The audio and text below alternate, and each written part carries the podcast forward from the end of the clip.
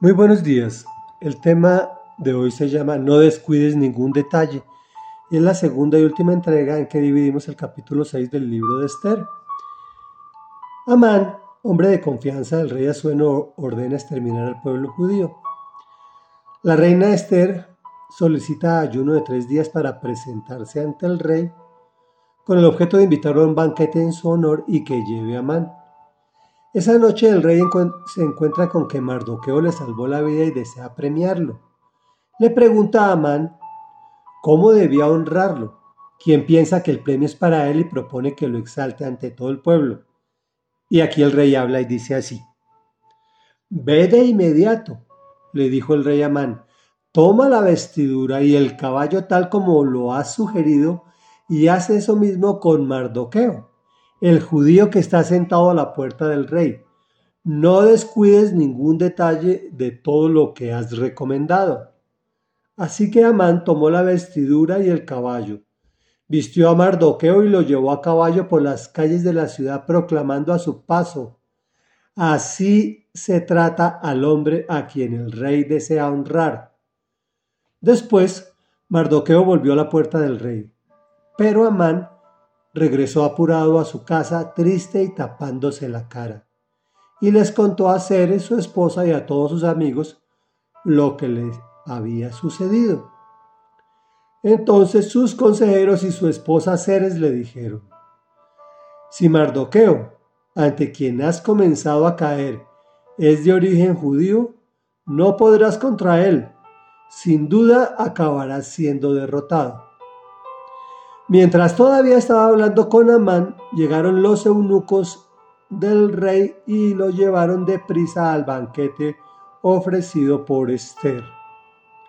Comentario.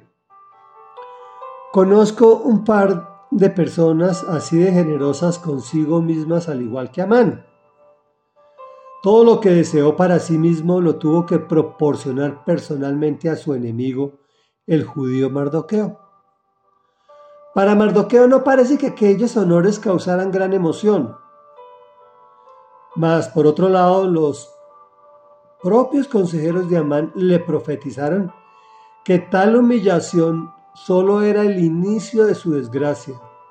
Sin duda acabará siendo derrotado.